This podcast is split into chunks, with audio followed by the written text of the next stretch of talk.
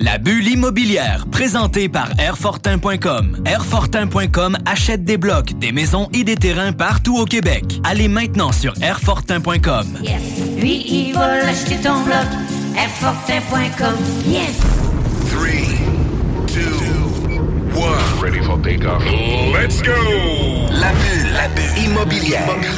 Chaque semaine, on parle de divers sujets pour vous tenir bien informés sur tout ce qui touche l'immobilier. Des experts, des discussions, des questions et des réponses. Avec votre animateur, Jeff Morin, courtier immobilier commercial et multilogement. Et Sylvie Bougie, avocate en droit des affaires. Pour le meilleur show en immobilier sur la rive sud et sur la rive nord. Un contenu détaillé. C'est là que ça commence. La bulle immobilière. On vous en apprend pour vrai sur l'immobilier. 969 FM.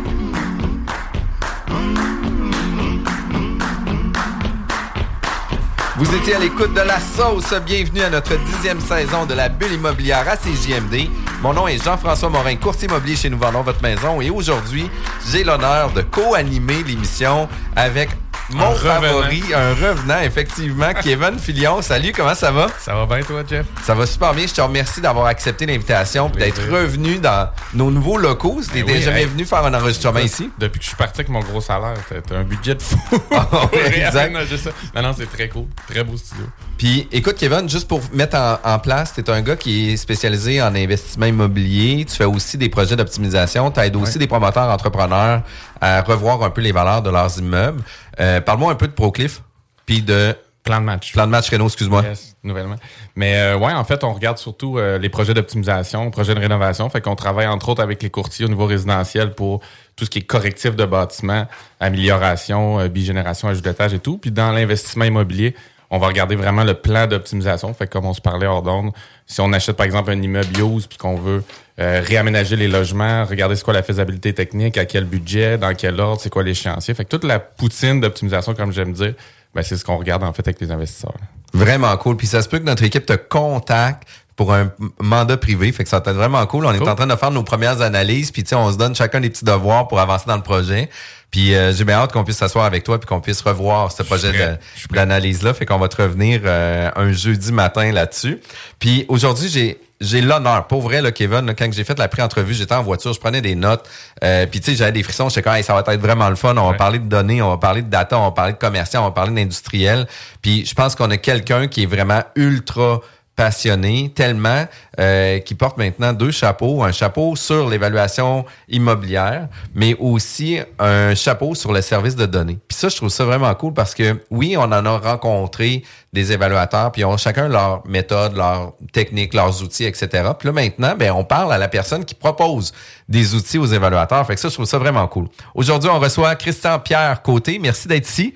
Merci, des frissons. Je vais essayer d'être à la hauteur. Ah non, mais écoute, On part toujours ça avec la Ouais, barre ouais, la barre très est haute. très haute. Mais, ça, mais, le- mais tu sais, en même temps, moi, je suis un gars de chiffres, je suis un gars de données, j'aime ça, moi, que, tu sais, je suis très cartésien dans mes affaires. Fait que, tu sais, moi, quelqu'un qui me parle de chiffres, très cartésien dans, dans sa méthode de travail, moi, ça me parle énormément, puis je me sens sécurisé. Fait que, tu sais, pour vrai, je trouve ça le fun. Euh, les courtiers immobiliers sont un peu plus un peu plus fling-flang euh, par rapport à leur méthode leur, façon de travailler. Puis, tu sais, moi, je suis une personne qui a besoin d'une rigueur dans mon travail pour arriver à ça. Puis, euh, j'adorais beaucoup la pré-entrevue. Fait que j'ai hâte de délivrer euh, tout ce contenu-là à nos auditeurs. Euh, Christian Pierre, vous êtes, vous portez deux chapeaux. De quelle entreprise, de où ça le parti, c'est quoi votre parcours par rapport à Ben, si on remonte au début, moi, je suis quelqu'un qui a une formation en lettres, premièrement. Euh, quand je suis revenu à Québec, euh, j'ai fait une autre formation en administration à l'Université Laval. Et euh, j'ai découvert, à travers des investissements personnels en immobilier, la profession d'évaluateur. Et j'ai commencé à travailler pour euh, des boîtes nationales, ou euh, en fait d'ici à Québec et éventuellement nationales, pour débuter ma pratique en évaluation. À un certain moment donné, tout ça a mené à euh, fonder mon propre cabinet. Donc, il y a une quinzaine d'années qu'on a fondé euh, côté conseil immobilier à la base. Marc-André est devenu associé il y a à peu près 4-5 ans. Donc, maintenant, c'est rendu côté Mercier conseil immobilier.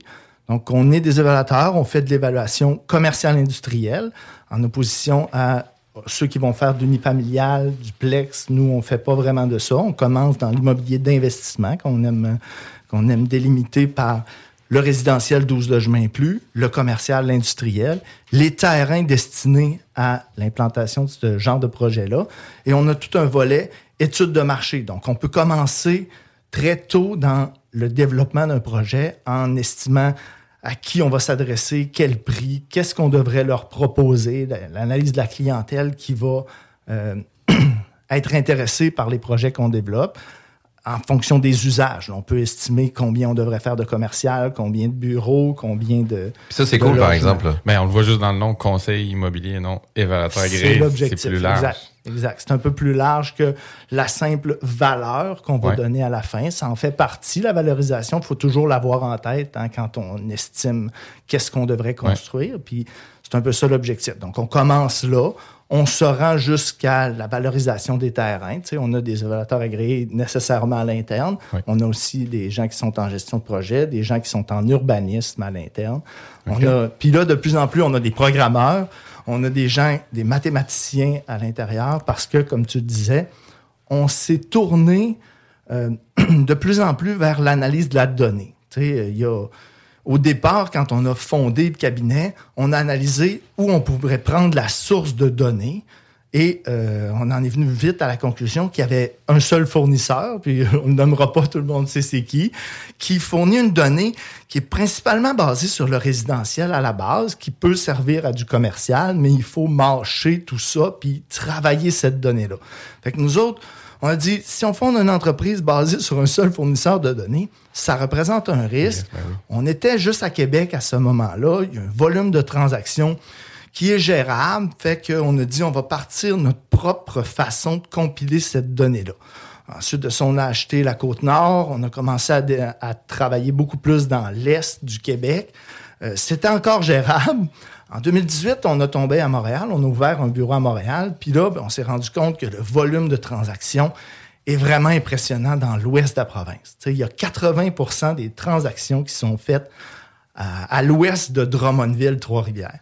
Ah oui, quand même. Donc seulement 20% dans l'est. En volume puis en, en, nombre. En nombre de transactions. c'est à peu près dans, C'est quand même fou, là.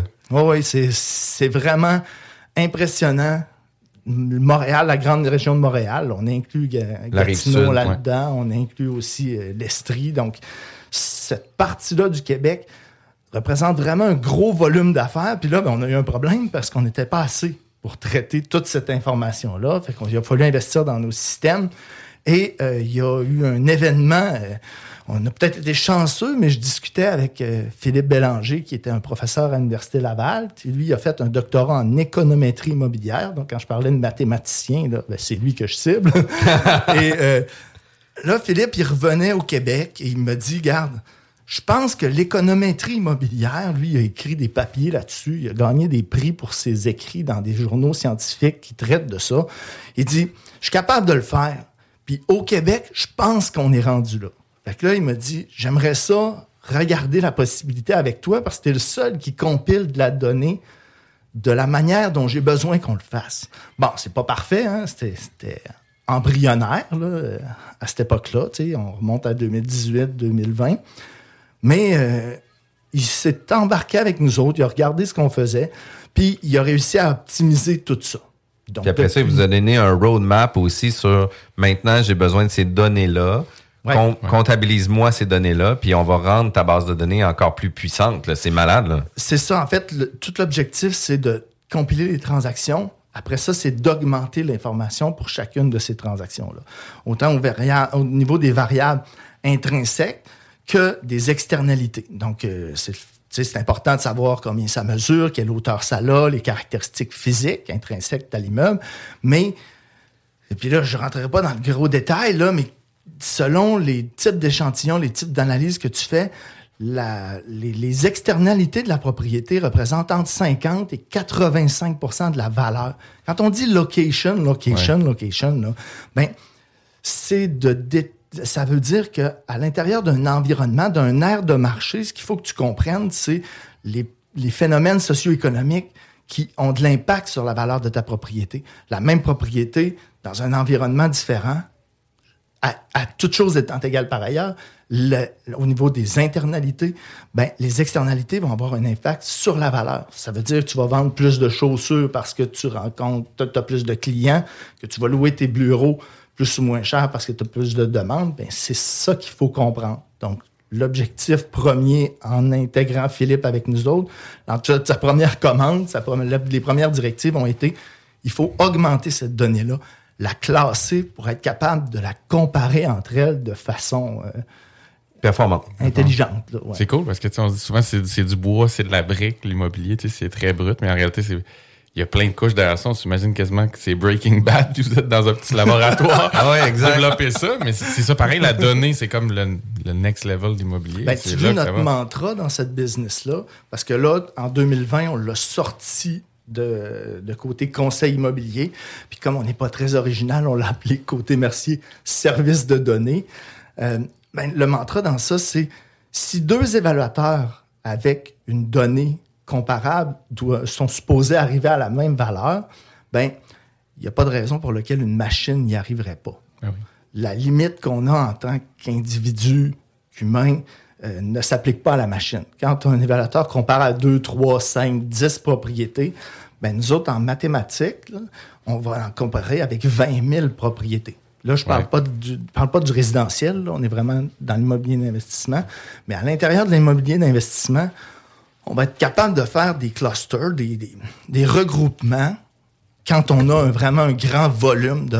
Fait que ça prend du volume de données augmentées. Puis c'était un des points qu'on avait parlé en pré-entrevue où ce que tu sais les comparables, un évaluateur agréé va prendre puis là tu sais je veux peut-être tu pourras me corriger, mais généralement ils vont prendre entre 3 et 5 comparables pour puis on parle de résidentiel pour venir donner certaines valeurs. Puis tu sais il y en a qui peuvent peuvent avoir des ratios plus bas, des ratios plus hauts, puis tu sais euh, selon qui commande, des fois il peut avoir euh, une variante sur la valeur du prix. Tu sais, c'est pas rare que j'ai déjà vu qu'un vendeur qui refinance, les valeurs sont plus élevées, qu'une institution financière, lorsque la personne donne 20% ben le rapport d'évaluation est compressé. Puis tu sais, un acheteur, souvent, on va avoir une valeur plutôt médiane. Par contre, ça, c'est mon opinion personnelle. J'engage personne ici autre, autre que moi. Mais j'ai ah, déjà... Il y, a une petite notion de subjectif, c'est sûr. C'est sûr, c'est normal, c'est de la Moi, j'ai jamais vu ça. Exact. Puis, mais il faut pas oublier que ce qu'on voit dans le rapport, c'est un pas un pâle reflet, mais c'est un résumé de, de ce que l'évaluateur doit faire.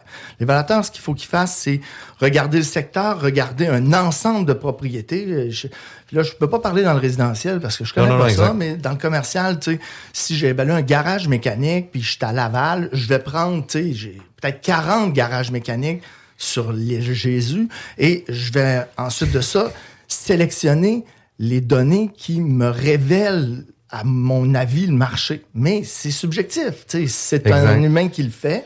C'est par rapport à ces paramètres qui vont le faire. Dans les évaluations que, que, je parlais, c'est que moi, je prenais 30 comparables. Puis, tu sais, je trouvais ça intéressant parce que je te disais, moi, je prends 6 comparables expirés, 12 comparables actifs, puis 12 comparables vendus. Puis moi, ça me donne 4 valeurs. Puis là, il me disait, ouais, mais pourquoi tu prends des expirés? Mais j'ai dit, écoute, moi, pour moi, c'est une valeur qui est importante dans le résidentiel pour que les gens comprennent que oui, il y a un prix rêvé mais tous les prix rêvés qui ont été essayés sur le marché n'ont pas été vendus.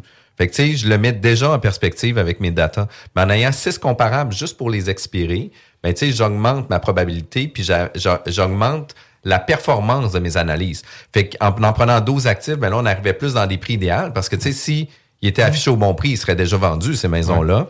Puis après ça, ben, on a le prix d'affichage avant de se vendre, puis on a le prix vendu-vendu. Fait que c'est plus qu'on va arriver entre les deux, meilleure va être notre performance sur la vente puis de créer un réel intérêt sur la propriété. Puis si on teste le marché dans un prix d'affichage, on va réussir à vendre, mais beaucoup plus long que si on prend la bonne décision d'afficher right on market. Moi, c'est vraiment comme ça que j'oriente beaucoup mes clients. Puis il y a toujours une question de mise en contexte. Tu sais, dans le résidentiel, il y a les odeurs, il y a l'entretien, il y a tu sais, mhm. beaucoup d'autres facteurs. Émotifs. Exact. La couleur, l'orientation du soleil. Soleil, la piscine, pas de piscine. D'autres, ils vont mettre des valeurs par rapport à ça, puis d'autres non. Fait que la mise en contexte des successions, des ventes rapides, une personne qui a besoin d'argent, tu sais. Fait que si on prend un comparable d'un contexte qui a fait en sorte, puis tu sais, si on prend trois comparables, puis il y a deux contextes particuliers qui font en sorte que ces maisons-là ou ces propriétés-là se sont vendues, se sont vendues moins cher, ben on vient fausser la vraie valeur de notre propriété qui n'a pas ce contexte-là. Puis moi, qu'est-ce que j'adore, c'est que vous avez tellement de data que même si il y a des contextes différents dans chacun des éléments, la loi de la moyenne puis de la médiane va Oui, toujours mais, ramener mais plus au-delà proche. de ça, le contexte doit toujours être euh, paramétré. Si tu fais une analyse de vente rapide, faut que ce soit des ventes rapides. Si tu fais une analyse de vente dans un contexte normal, faut que tu gardes des analyses de vente normales. Dans l'exemple que tu donnes, c'est intéressant parce que tu te sers des données pour expliquer à ton client que Regarde, ceux-là, ils l'ont mis en vente à ce prix-là, mais c'est pas vendu. C'est expiré. Donc, c'est peut-être une limite supérieure. Puis, ça va peut-être tout nous faire perdre du temps. Mais c'est un type de valeur, si tu veux, là, dans, dans, dans ce sens-là. Nous autres, quand on rentre dans de l'analyse de valeur marchande, exemple, pour un portefeuille, ben, on va considérer, on va considérer tout, parce que en économétrie, tu rentres tout dedans, mais ça va te l'indiquer. Tes ventes rapides, la, la- la dépréciation est de 15% exemple, pour tel type d'immeuble, etc. Mais oui, ça prend une masse de données pour pouvoir.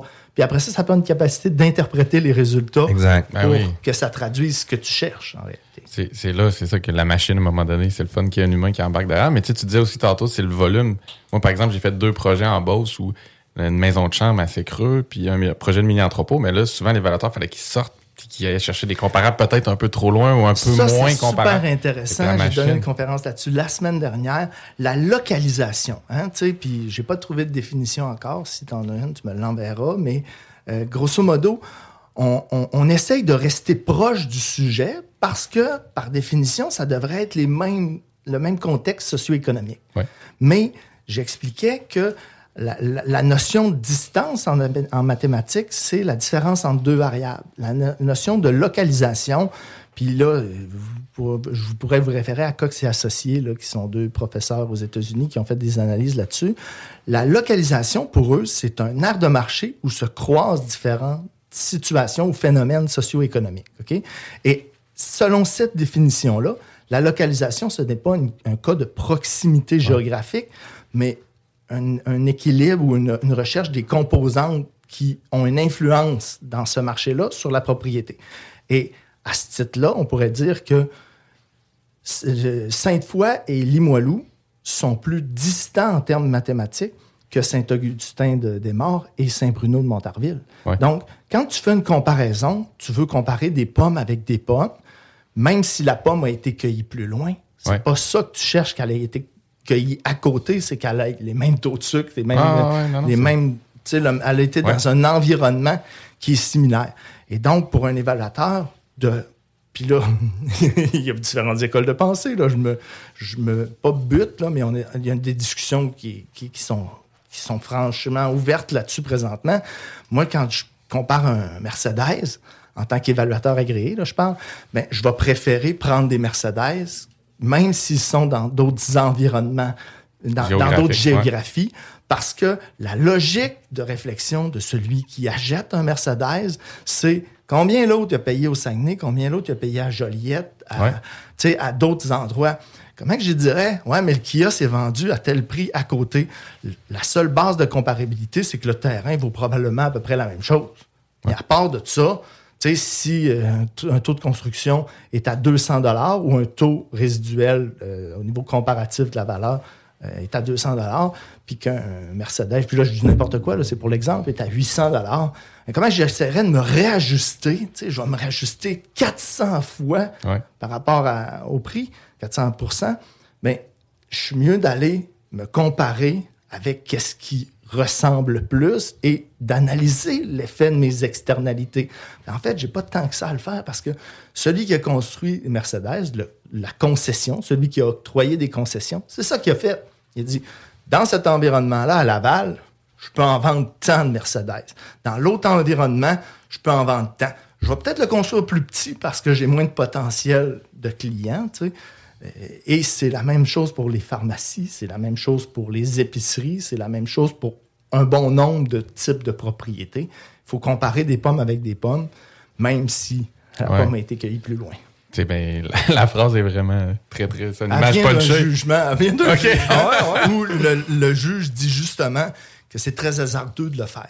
Il faut, pour le faire, être capable de mesurer les externalités. Moi, j'ai rajouté, même si la pomme a été C'est ça, mais tu sais, il faut, briser un peu le plafond de verre, il faut briser un peu les façons de faire, parce que comme tu dis, à la base, c'est toujours la géolocalisation. on veut toujours essayer de trouver un comparable qui est au coin de la rue. C'est idéal. Parce qu'après ça, sinon, il faut, faut matcher des écosystèmes, comme tu dis, qui peuvent être à 400 km. C'est souvent impossible. Et je pense que c'était pas possible de le faire avant aussi. Il faut comprendre qu'un évaluateur, ça a une obligation de moyens. Ça a un temps donné pour faire un type d'analyse. S'il se met à chercher toutes les IGA de la province avec autre chose que notre base de données, ben avec ce qui, ce qui existait avant, c'était pratiquement impossible de le faire. ça aurait pris une analyse de, milliers de transactions, puis de, de faire des références. dans un marché secondaire ou tertiaire comme le tien, pour tes ministres d'entrepôt, ben, il n'y aura peut-être pas l'occasion d'aller à Chicoutimi pour aller voir de quoi ça a l'air, puis d'aller voir un peu plus loin euh, à Trois-Rivières, etc., pour venir voir des parts de marché similaires, pour venir comparer. Par contre, votre base de données permet ça. Là, là, oui, on peut le faire, mais tu sais, c'est juste depuis janvier 2022. Là, si tu veux chercher tous les mini-entrepôts qui se sont vendus dans la province, tu peux les extraire en dans trois minutes, tes toutes. après ça, tu peux segmenter selon euh, la le grandeur, le type d'unité. Tu peux faire toutes les segmentations que tu veux.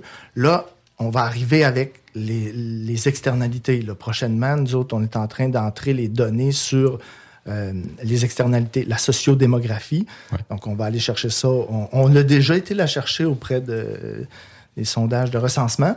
Puis là, ben, il reste à définir, en fait, on l'a défini aussi, c'est quoi l'environnement qui a un impact? C'est quoi la grandeur de l'aire de marché qui a un impact sur ma propriété? Puis ça aussi, Cox et Associés nous ont indiqué euh, comment le faire un peu. En fait, il y a une convention dans le milieu académique que la meilleure façon de définir un aire de marché, c'est par temps de déplacement à partir du point central. Donc, non pas un cercle qu'on ferait alentour d'un point, parce qu'on peut le voir facilement. On va tomber d'un autre bord de rivière si on fait à vol d'oiseau, puis c'est pas le même environnement euh, dans beaucoup de cas. Donc, la meilleure façon de le faire, c'est combien, ou jusqu'où je me rends à pied en 5 minutes, 10 minutes, 15 minutes, 20 minutes, 30 minutes, etc.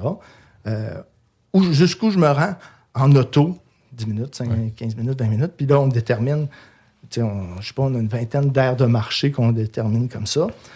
Et il nous reste à mesurer quel est euh, l'âge moyen à l'intérieur de des, gens qui habitent à l'intérieur. Les habitudes de consommation, le type de famille, le nombre d'enfants, etc. L'âge, etc. Puis là, vous venez genre paramétrer ces, ces données-là avec les ventes immobilières, puis ça vient ajuster ou amener un nouveau ratio complémentaire à la data. expliquer pourquoi cette vente-là s'est faite à ce prix-là. Puis là, est-ce que c'est est-ce que c'est une base de données où est-ce qu'on est obligé d'avoir euh, un doctorat ou une maîtrise en mathématiques ou c'est quand même assez simple pour euh, les users de... C'est quelque chose qu'on fait déjà. C'est quelque chose que vous, moi, on fait, mais on le fait intuitivement. quand on évalue, je sais pas moi, une épicerie, une pharmacie, on passe et on dit il y a une pharmacie, ça vend 80% des médicaments qui sont vendus, c'est aux gens de 55 ans et plus. Fait que quand tu arrives dans un quartier où c'est tous des jeunes, ils en consomment moins de médicaments. Si tu arrives à Céleri, par exemple, et que tu vois que c'est toutes des Mercedes ou des Cadillac, tu dis, OK, ils ont un certain euh, pouvoir d'achat, ces gens-là, mais aussi, ça peut indiquer, puis là, je fais pas d'âgisme, je, je fais juste, est-ce que, quelle variable je donne euh, l'automobile, mais ça peut être d'autres choses, si j'ai plus d'aménagement urbain, si je vois des gens qui sont euh, avec des cannes, etc., ben je peux penser, je réfléchis à ça, puis j'analyse mon environnement, je l'observe pour comprendre qu'est-ce qu'il y a, et donc, je dis, bon, mais le pharmacie, pharmacien, peut-être qu'il vend plus que l'autre qui est dans, situé dans un nouveau ah développement où c'est juste des enfants. Donc, c'est comme ça qu'on réfléchit tout. D'utiliser une base de données comme ça, ça va juste te permettre de le mesurer. Dans l'ère de marché déterminée de la façon dont on vient de parler, il y a tant de personnes qui gagnent tant, qui ont tel âge, qui ont tant d'enfants, etc. Fait que ça va juste améliorer notre capacité de mesurer l'environnement, à mon avis. C'est quand même malade, hein? Ben oui. Écoute, pour vrai, là, c'est du contenu qu'on voulait avoir. Euh, puis, tu sais, en tout les débuts d'année, on va avoir ce contenu-là pour nous aider, mais surtout pour nous outiller à avoir les, les bons outils et les bons comparables pour faire un meilleur travail. Puis, tu sais, dans, dans le commercial, dans l'industriel, dans le bureau, euh, il y a très peu de courtiers qui vont faire ces, ces données-là. Puis comme c'est un, un, milieu très restreint, ben les datas vont rester sensiblement toujours entre leurs mains parce qu'ils vont se connaître entre eux, ils vont se partager leurs clients à l'interne. Tu sais, il y a peut-être sept ou huit courtiers euh, qui fait réellement du bureau temps plein euh, dans la région de Québec. Ben, tu sais, si tu veux avoir des données, il faut que tu passes avec eux pour avoir accès à l'information. Tandis que là, d'avoir des outils externes fait en sorte que un professionnel à l'extérieur du, du clan va réussir à avoir des bonnes données, des bons paramètres, puis de pouvoir orienter des clients à l'externe aussi. Puis ça, je trouve ça vraiment incroyable. Ça va être intéressant de voir si ça se réalise de la façon dont tu le penses, mais ça démocratise, ça démocratise effectivement un peu les outils, l'accès à la donnée, comme dans tout le reste de la société. Ah oui, oui, oui. on, on, a vraiment un boost de ça actuellement, puis c'est incroyable. Les émissions de la bulle immobilière sont toujours disponibles en podcast sur nos sites web jean-françois-morin.ca, Vigie Québec, la bulle immobilière, mais aussi sur toutes les plateformes de podcast, Spotify, Google Podcast, Apple Podcast et Balados. La bulle immobilière, présentée par Airfortin.com. Airfortin.com achète des blocs, des maisons et des terrains partout au Québec. Allez maintenant sur Airfortin.com. Yes. Lui, il va l'acheter ton bloc. Airfortin.com. Yes. Talk, rock. Mais votre marque à votre image. CJMD. Talk, rock, hip-hop. Alternative radio. Stay tuned right after this. Chérie. Hein? Chérie. Quoi? Regarde ça. Ça a l'air que si tu mets une patte de lièvre au-dessus du foyer de la maison, Hein? elle va se vendre deux fois le prix qu'on a demandé, puis on n'aura même pas besoin d'argent. OK? Puis en plus, j'ai vu dans une revue scientifique Ah, ah. que si on fait brûler de la sauge dans toutes les chambres, sauf la chambre des maîtres, OK, OK, ouais. on va avoir notre première offre d'ici les 48 prochaines heures. C'est pas merveilleux, ça? C'est extrêmement merveilleux, chérie. Me semble que je t'avais dit d'écouter à la bulle à CGMD, non? De retour à la bulle immobilière. On est de retour à la bulle immobilière avec euh, Christian-Pierre Côté, euh, propriétaire de Côté Mercier Conseil Immobilier. C'est bien exact? Et de CMSD, côté- côté Mercier, service de données. Ça dépend quel chapeau tu veux me donner. Exact. Mais aujourd'hui, on parle de données, on parle de data. Euh, pour vrai, le premier segment, c'était incroyable, seulement pour mettre la table. Puis là, on va parler d'analyse de, data, c'est quoi un peu les conditions de marché, les tendances, puis on veut vous entendre là-dessus parce que vous avez l'opportunité, justement, de voir passer cette donnée-là, d'intégrer cette donnée-là, puis de comprendre euh, la data. Fait que ça, je trouve ça quand même super intéressant. Puis j'aimerais ça qu'on parle, juste faire un, un, un review. Tu sais, 2020, 13 mars, pandémie arrive. On est aujourd'hui en 2023, avril 2023. Euh, le marché a changé considérablement, autant la hausse, puis autant la baisse. Puis souvent, dans une même période. Là, tu sais. Puis on parle d'une période très courte. Des fois, c'est un mois, des fois, c'est un trimestre, des fois, c'était Ah ouais. une année, mais il y a eu quand même des ups et des downs par rapport à ça. Euh, de quelle façon que vous, quand vous analysez des données comme ça, euh, vous êtes en mesure de paramétrer ces données-là pour après ça que ça soit des données quand même justes. Parce que, tu sais, on peut avoir Ouais. une vente qui était dans un creux le mois passé, qui là, le mois d'après, on est en feu. Fait que là, tu sais, la valeur est pas nécessairement la même. Comment vous Ah, arrivez oui, à paramétrer ça? C'est- une succession de tempêtes. hein. Moi, je- je- ça me fait souvent rire parce que l'immobilier d'investissement, c'est un slow play. tu sais. C'est- Ça se passe pas vite. On est capable d'anticiper. C'est des beaux long termes, etc. Ben là, non. Finalement. Bang! Tout arrête. Il n'y a plus de financement. L'argent qui est injecté amène des prises de valeur complètement folles. Euh, après ça, la banque s'en mêle. L'inflation arrive. Il y a une guerre en Ukraine. Les chaînes d'approvisionnement. Moi, ben, j'ai jamais vu ça. Comme plusieurs Comme pas mal tout le monde.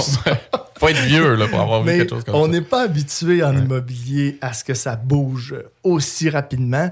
Tu parlais de 2019, 2020.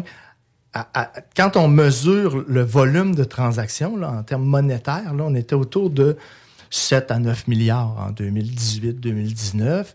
7, à- 7 milliards 2018, 9 milliards 2020, euh, 2019. 2020, on s'alignait sur hey, encore plus haut, peut-être euh, 12. On a retombé à 7, tu sais, pour les raisons qu'on comprend. Mais même s'il y a eu un clash tout de suite au déclenchement de la pandémie et qui a fait baisser les volumes de transactions de façon importante, ça a repris quand même rapidement. là. À la fin de l'année, on, on sentait l'engouement. Les gouvernements ont tellement mis de cash dans le système immobilier, là, c'est du taux d'intérêt pour beaucoup. Hein, ça fait que il y a eu beaucoup de transactions, puis tout le changement que ça a apporté. Tu travaillais plus au bureau, tu travaillais à la maison. Encore maintenant, beaucoup, contrairement à ce que plusieurs prédisaient. Ah, ça va retourner au bureau. Peut-être pas Mmh, tout le monde, finalement. Là, tu sais. là, ça a stabilisé. Là, puis les gens qui signent des beaux, de ce que j'entends des courtiers, c'est hey, ça veut des plus beaux espaces, mais avec moins de pieds carrés. Flexible. Ça, tout ça engage un niveau de transaction aussi, parce que si j'avais 20 000 pieds et j'en ai besoin de 10 000, ben, je change d'espace. Fait qu'il y a des transactions qui ont été en, en lien avec ça. En 2021, on a atteint 13 milliards de volume de transactions. Ça s'était jamais vu auparavant. 2022, là, le T4 là, qu'on a closé, là, on est à 18 milliards. Wow! Puis avant ça, 2010. 7-9 milliards. Wow! Presque trois fois en deux Ah, ans. on a augmenté là, de façon démentielle. Puis là, nous autres, on a des indicateurs avancés là, euh, au niveau de la donnée. On, on regarde tout ce qui est publié, peu importe c'est quoi, au registre foncier quotidiennement. Si je fais la compilation de mes trois premiers mois, là, janvier, février, mars, mon T1 2023, là, je suis en baisse de 30% par rapport à l'année précédente. Fait que je reviens dans des eaux qui peuvent se comparer à 2020, avant- environ avant pandémie, là, tu sais, mars. euh, Exact, là, exact. Là, on parle pas de construction d'œuvres ou de mise en chantier. On parle d'échange d'immeubles existants. Ouais, oui, puis dans l'immobilier d'investissement. Pas les triplex, pas les Ouais, fait que on parle commercial, industriel. Juste commercial, industriel, ouais. Ça veut dire que les gros joueurs depuis deux ans ont fait énormément de mouvements. Où on, Ben, t'as ben, des plein de raisons, gros. ouais. tu sais, t'as plein de raisons. Les, propriétés commerciales dans le retail, là, c'est détenu par un certain type de joueur qui est là pour du long terme, qui est dans un type d'investissement, tu sais. Là, on y a appris que, tu sais, c'est pas tout le temps l'achalandage que tu as connu que tu vas avoir dans ton centre commercial. Moi, je me promène, puis, tu sais, c'est dur à voir dans les centres commerciaux parce qu'ils sont des champions dans mettre des façades avec Ouais. des montagnes, avec n'importe quoi. Tu as l'impression que c'est une murale, mais en arrière, il y a du pied carré vacant. Ouais. Fait que, tu sais, moi, j'essaye de l'observer. C'est pas la même affaire qu'il y a 4-5 ans, là. Non, Tu puis surprenamment, si tu parles de ça, il les rénove énormément aussi. Ben, il faut que moi, fasse- de mon œil, faut il faut, mais en même temps, tu dis, c'est parce qu'ils ont un œil où tu sais, si tu rénoves à ce point-là, c'est parce que tu sais que tu t'en vas normalement pas trop vers la fin, ou du moins t'essayes de. Ou T'essayes t'es de. quelqu'un qui a beaucoup d'espoir. Ouais, c'est ça. T'essayes de travailler ça de l'autre sens puis te redonner. Ça. Mais il faut qu'il repense ce modèle-là. Ouais.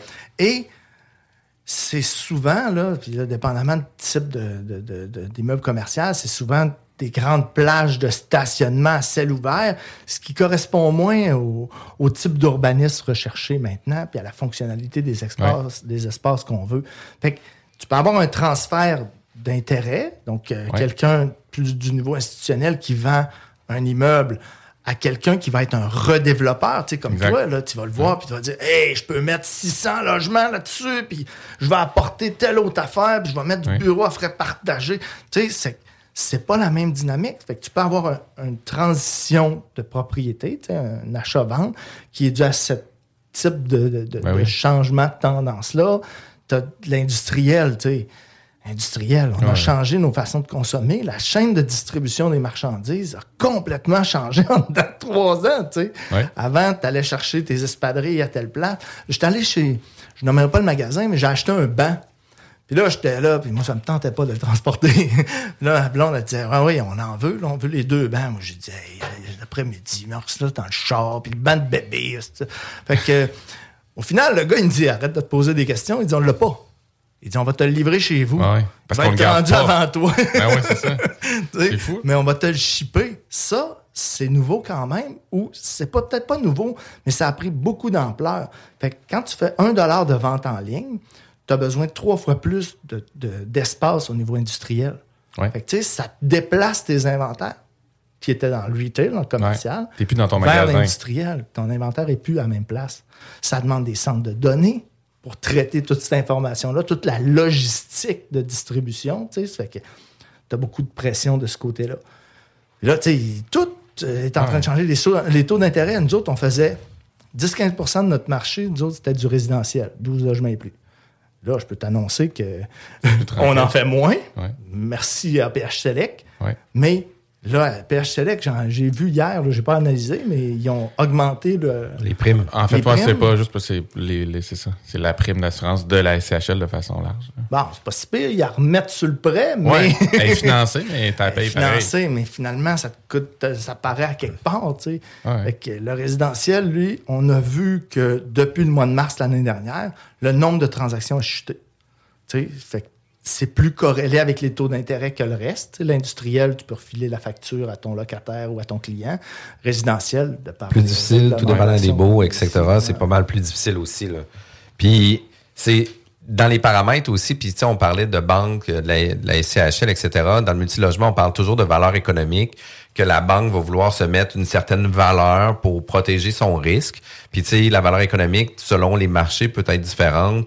Euh, ben, elle sera pas différente. Elle va être différente à valeur marchande, mais pas nécessairement. Tu sais, des fois, dans des marchés, euh, par exemple, tertiaires, la valeur économique va être beaucoup plus haute que la valeur marchande. Dans les marchés, euh, tu sais, secondaires, là, on va avoir quasiment un équivalent entre la valeur économique et la valeur marchande. Puis dans les marchés primaires, tu sais, Québec, Montréal, ben là, la valeur économique va être souvent plus basse parce qu'il y a une pression sur le marché, parce que plusieurs investisseurs, la valeur marchande va être beaucoup plus haute. Est-ce que c'est des paramètres que pour vous, vous prenez en considération dans vos paramètres dans la base de données?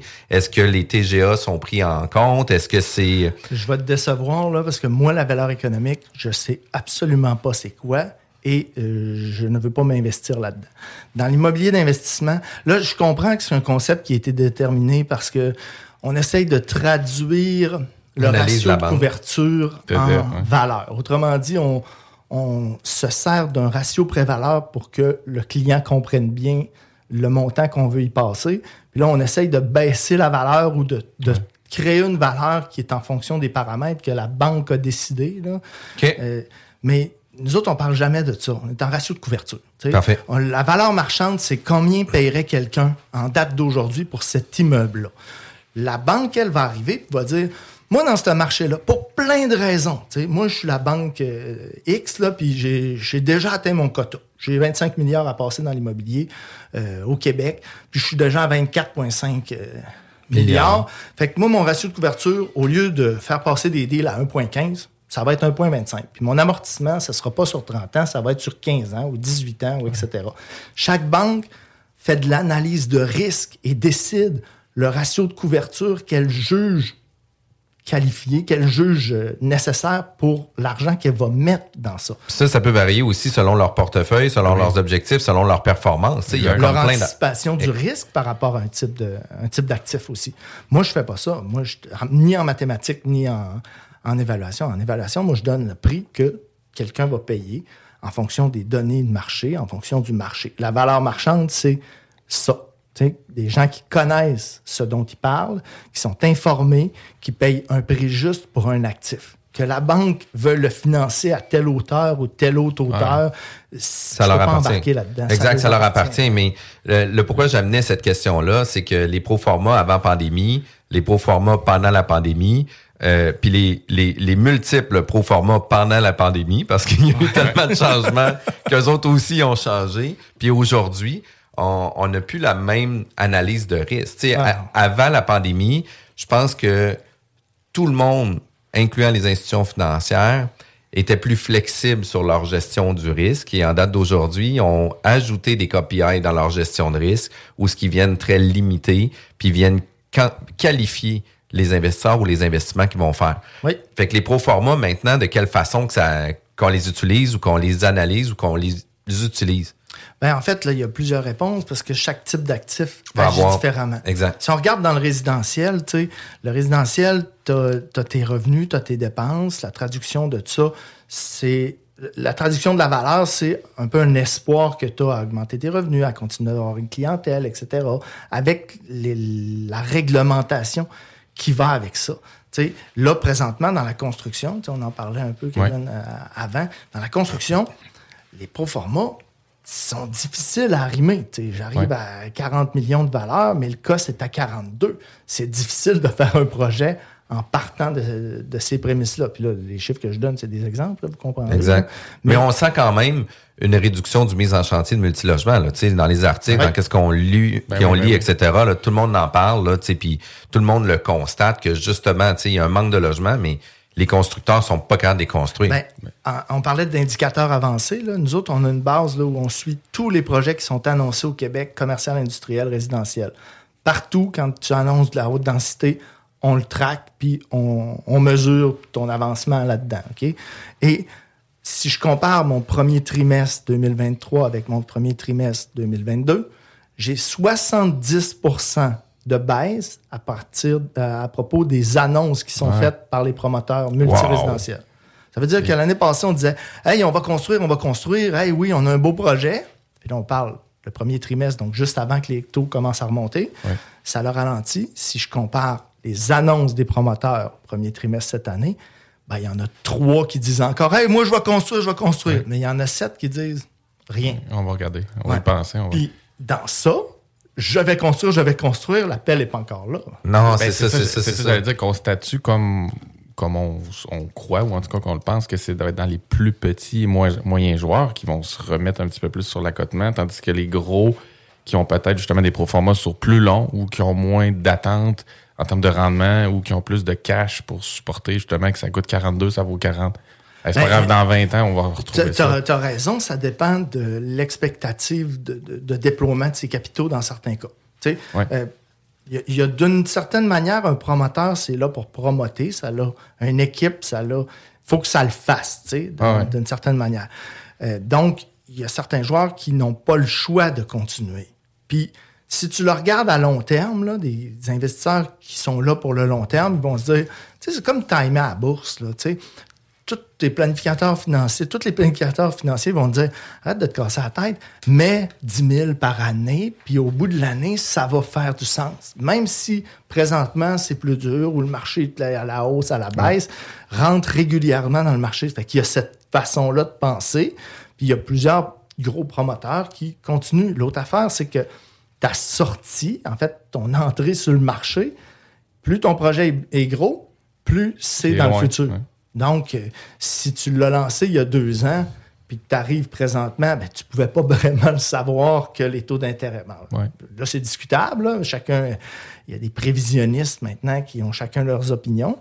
On se rend compte qu'il y a autant de résultats différents qu'il y a de prévisionnistes. là. Ça fait que, tu sais, ça dépend de l'expectative. Présentement, c'est sûr que au niveau de l'évaluation, au niveau de l'étude de marché, là, dans le service conseil, euh, c'est difficile de faire fonctionner les projets. Ouais, ça fait ça. depuis mars, en réalité, euh, de l'année dernière, que les projets qu'on qu'on nous présente, et- puis là, c'est pas une- c'est une généralité. Il y a des promoteurs qui ont, pour telle raison, là, ils ont un contrôle sur le coût, ils ont une opportunité, il y a un terrain qui était là depuis des années dans leur, dans leur portefeuille. Tu sais, il y a plein de choses. Ouais. C'est une généralité. En général, il y a moins de, de Puis, c'est vrai, vont ça, par exemple, aussi, là, qu'un promoteur qui va construire un 100, 200 logements par année, tu sais, ils vont souvent avoir beaucoup de terrain en avant d'eux pour planifier leur construction, planifier ça. Puis, tu sais, ça se peut qu'il y ait un terrain qui a acheté il y a 10 ans, qui a dit, bah, tu sais, on fera ça plus tard, on fera ça plus tard, mais mathématiquement, en date d'aujourd'hui, ça va être ce terrain-là qui a acheté, tu sais, 10 ans plus tard, que mathématiquement, ça va faire du sens. Puis là, il va le mettre celui-là de l'avant. Fait que c'est quand même, euh, c'est quand Ah, même, puis, moi, je trouve que dans ce que tu as dit, c'est surtout qu'il y en a plusieurs qui n'ont pas le choix de continuer à avancer. Il y a ça Tu as une équipe, tu as un momentum, t'as- justement, tu as des terrains, et puis là, à un moment donné, ça devient peut-être les taux de rendement interne. Lequel projet est un peu, le- pas le moins pire, mais ils sont peut-être moins alléchants qu'ils étaient il y a 2-3 ans. Mais on peut pas juste comme. Il y a moins de marge. Il y a moins mais- de marge. Les coûts ont augmenté beaucoup, beaucoup, beaucoup dans les dernières années. Là, les frais financiers explosent.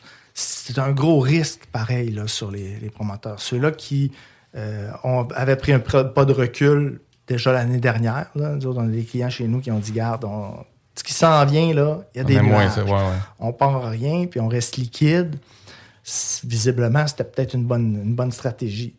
Mais souvent, quand tu Puis il y a un autre aspect aussi à la médaille. Il y a beaucoup de gens fortunés qui investissent dans l'immobilier que c'est une partie de leur portefeuille. Donc, ils rentrent, euh, tu sais, c'est- c'est c'est 10 de leurs, de leurs investissements. Nous autres, on peut dire, hey, c'est 200 logements par année ou je sais pas quoi. Tu sais, ça, ça fait partie d'une stratégie d'investissement, de déploiement d'investissement. tu sais. Ça ne veut pas dire que tu arrêtes tout. Puis quand toutes les autres arrêtent, ben là, peut-être que tu es plus capable de négocier Ah tes oui. fournisseurs ou tes sous-traitants aussi. là. Tu sais, moi, je pense que cet été, ça va être plus. Il y a des Ah, gens qui vont être plus parlables. Ah, on est déjà Ouais, là. on est déjà là. Je le sens peut-être à plus petite échelle, mais toi aussi, tu dois le voir. là. Des sous-traitants qui rappellent, Ouais. des, des gens qui, Ouais. qui prennent des nouvelles de où est-ce que tu es rendu, si tu as des projets à donner, entend, qui placent des employés à des endroits qu'ils n'ont jamais placés parce qu'il y avait en masse de jobs, en, en masse de projets dans leur assiette. Oui, il y en Fait a même qui ont été un peu cavaliers dans les dernières Ouais, ouais, années ouais, sur ouais. leur prix. Moi, je sais que il y en a qui seront pas rappelés là, dans certains cas parce qu'on a peut-être profité pendant une certaine période, mais la mémoire euh, Ouais. va faire son effet. Il va y avoir des bouleversements, là, mais tu sais, jusqu'à quand ça va durer? Les taux d'intérêt vont finir par se replacer. La démographie, ça ment pas. hein. Ouais. Euh, Il y a une progression démographique au Québec. On n'est pas en Russie. hein, et donc, Puis- euh, puis il y a une demande. Puis tout ça aussi, puis oui, l'immigration, puis euh, c'est un peu là que je veux en venir aussi, là, aux différents, les différentes tendances. j'aimerais ça que tu puisses nous donner un peu, euh, justement ta perspective de des prochaines années, voire mois, euh, les nouvelles tendances qu'on voit de plus en plus s'ajuster euh, pour le multilogement, pour le commercial, pour l'industriel, puis même le développement de terrain. Euh, J'aimerais ça pouvoir t'entendre là-dessus. Puis, tu sais, la démographie vient impacter beaucoup le multirésidentiel parce que, tu sais, les bébés boomers sont partis de leur bungalow, s'en vont en condo, euh, ils arrivent en fin de vie utile comme les matériaux, euh, vont, vont finir... Vont finir parles des personnes âgées ou de maisons, là? non, des personnes âgées. Tout ça. Puis, tout ça. Puis ils vont partir finalement, euh, tu sais, ils vont avoir de nouveaux projets autres qu'ici. Puis Ouais. ça va faire en sorte que ça va laisser des espaces de vacances. Puis tu sais, le marché de Québec Et- versus Montréal, c'est pas la même chose. Tu sais, Ouais. l'immigration pousse pas ici à Québec là, versus Oui, Montréal. à pouce. Ah, à pouce, on augmente d'un pour cent par année quand même. OK, quand même. Mais il y en a pas Puis, tant que ça T'as non tout plus. le temps un, un remplacement de l'inventaire qui doit correspondre à peu près à 1% euh, OK. Fait que t'as as comme une progrès- besoin d'augmenter ton 2 pour, de 2 là. Puis ça, c'est très général en urbanisme. là. Mais euh, on a combien d'heures là, pour ta question? Ben, Ouais, c'est écoute, ça, il j'allais- reste à peu près une Hey. dizaine de minutes. Je voulais rajouter une sous-question, imagine à sa grosse oui, question, oui. parce que tu parles de redéveloppement, mais tout ce qu'on tout ce qu'on regarde, le commercial bureau, Oui. qui se redéveloppe en résidentiel, entre autres, beaucoup, ça commence Qui à se Toronto. développe pas encore. Pas encore. Ben, c'est ça. Ou en tout cas, il y, en a a des gros joueurs qui ont commencé, Toronto, Vancouver. Il y a euh, Page Jaune qui a été transformé par la FT FTQ. Historiquement, c'est très difficile à faire. Ouais. Euh, maintenant, là, je le sais, tout le monde regarde ça. Il y a Ouais. des immeubles de classe B, C, C-. Tu te dis, hey, euh, commence à être vide pas mal. Si tu es central, s'il y a une demande dans ton secteur. Mais euh, mettons qu'on classe ça, là, on commence par le multirésidentiel. OK? Le multirésidentiel, on a une pression à la hausse. La démographie fait son effet, le remplacement, comme on parlait. euh, les gens ont besoin d'espace pour toutes sortes de raisons.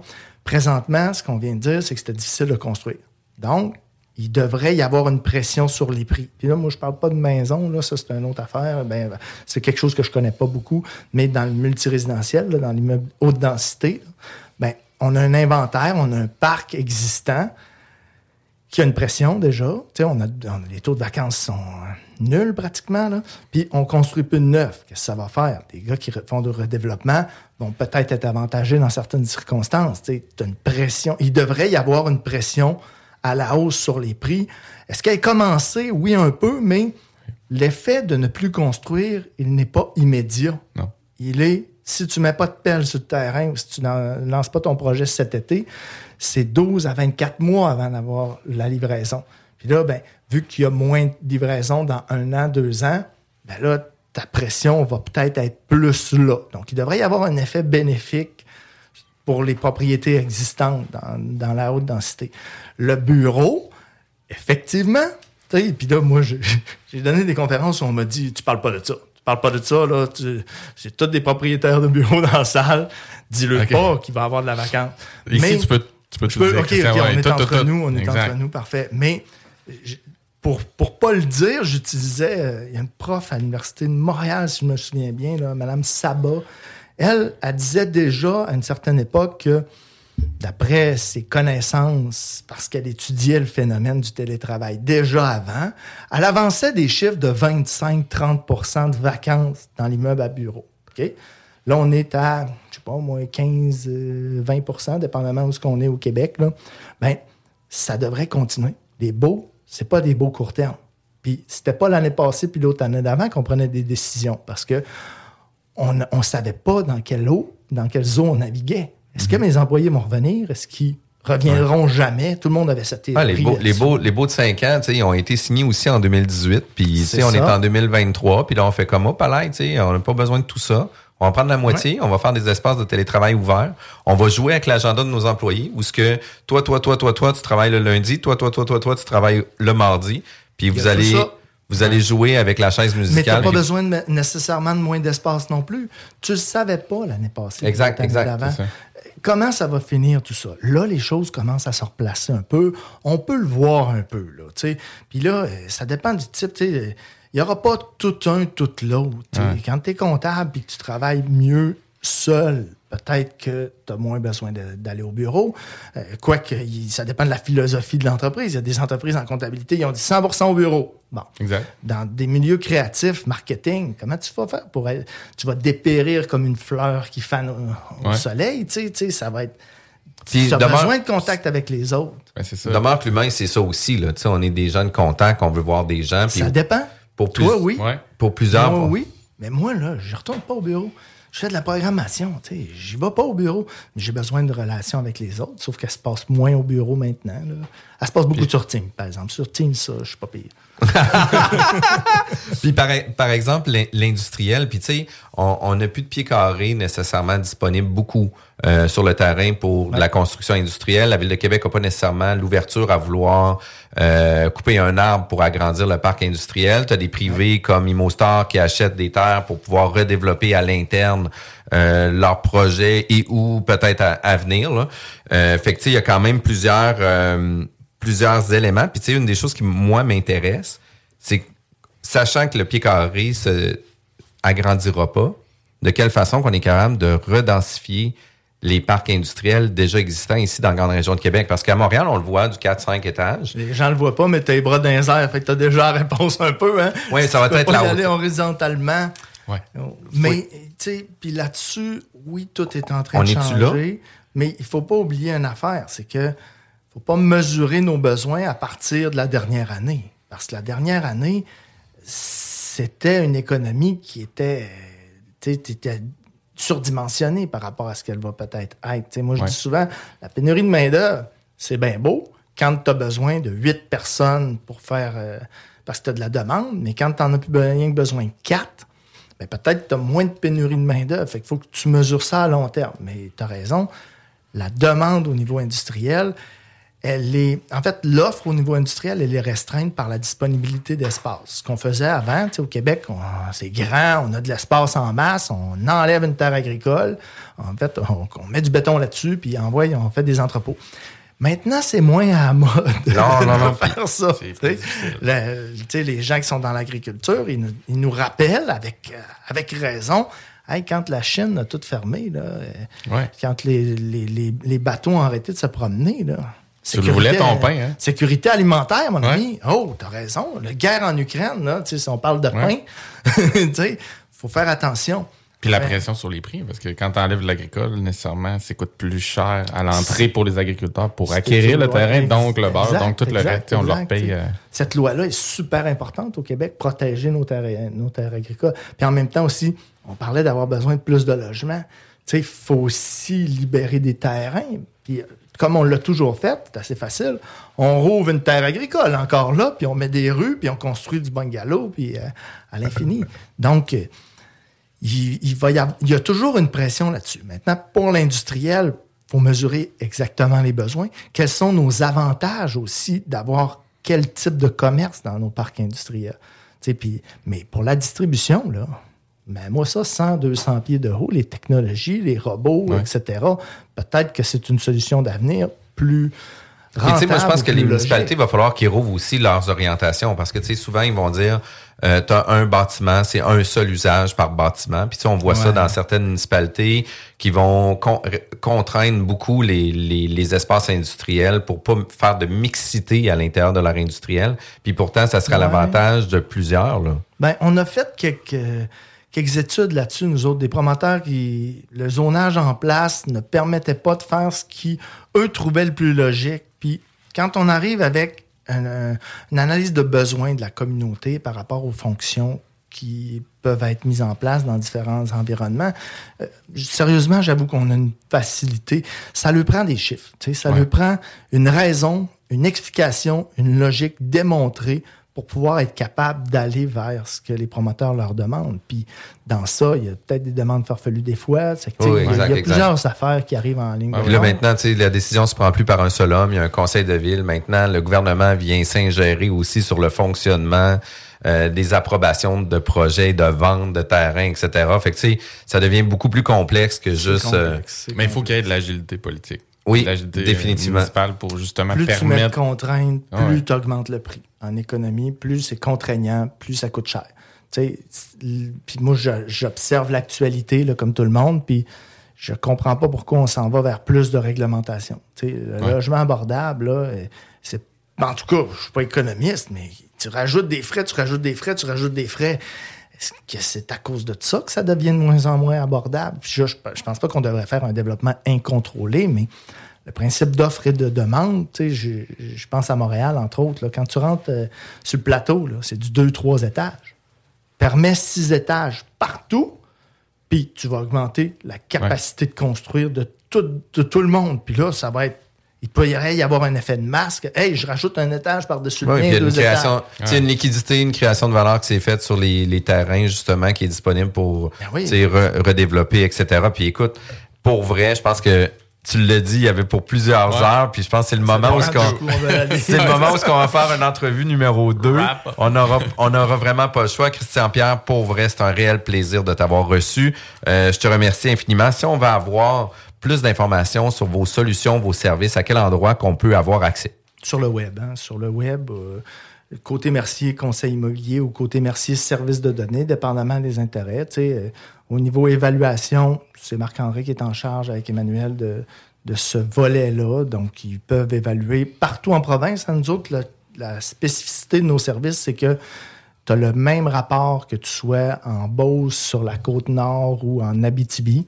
Et euh, les, les services de crédit, tu sais, à Banque Royale, ben, ils sont habitués de travailler avec nos rapports. On est accrédité dans toutes les institutions financières et coté pour faire de la résidence de personnes âgées, du concessionnaire automobile. euh, Pour tous les types d'usages Pour tous les types d'usages, nous autres, on est coté pour faire ça parce qu'il y a des évaluateurs qui vont être plus- cantonnés dans un type d'actif. Ben, nous autres, on fait pas de, de Plex, mais on fait ben, Plex 12 et plus. 12 et plus, ouais. Mais on fait pas euh, d'unifamilial, donc on est spécialisé dans ce type d'actif-là, puis on le fait de façon uniforme à la grandeur de la province. Vraiment cool. Moi, j'ai vraiment déjà hâte d'avoir mon premier rapport là, sur les prochains projets, sur, sur justement des projets de développement. Je trouve ça incroyable. Merci beaucoup, Christian Pierre, d'avoir été présent avec nous. La bulle immobilière est diffusée tous les samedis de 11h à midi, juste avant Zone Parallèle et juste après La Sauce. Bon après-midi tout le monde. Bye bye. La bulle immobilière, présentée par Airfortin.com. Airfortin.com achète des blocs, des maisons et des terrains partout au Québec. Allez maintenant sur Airfortin.com. Yes. Lui, il va l'acheter ton bloc. Airfortin.com. Yes. Chemin Craig, Saint-Nicolas. La seule station hip-hop au Québec. La bulle immobilière, présentée par Airfortin.com. Airfortin.com achète des blocs, des maisons et des terrains partout au Québec. Allez maintenant sur Airfortin.com. Yes. Lui, il va l'acheter ton bloc. Airfortin.com. Yes.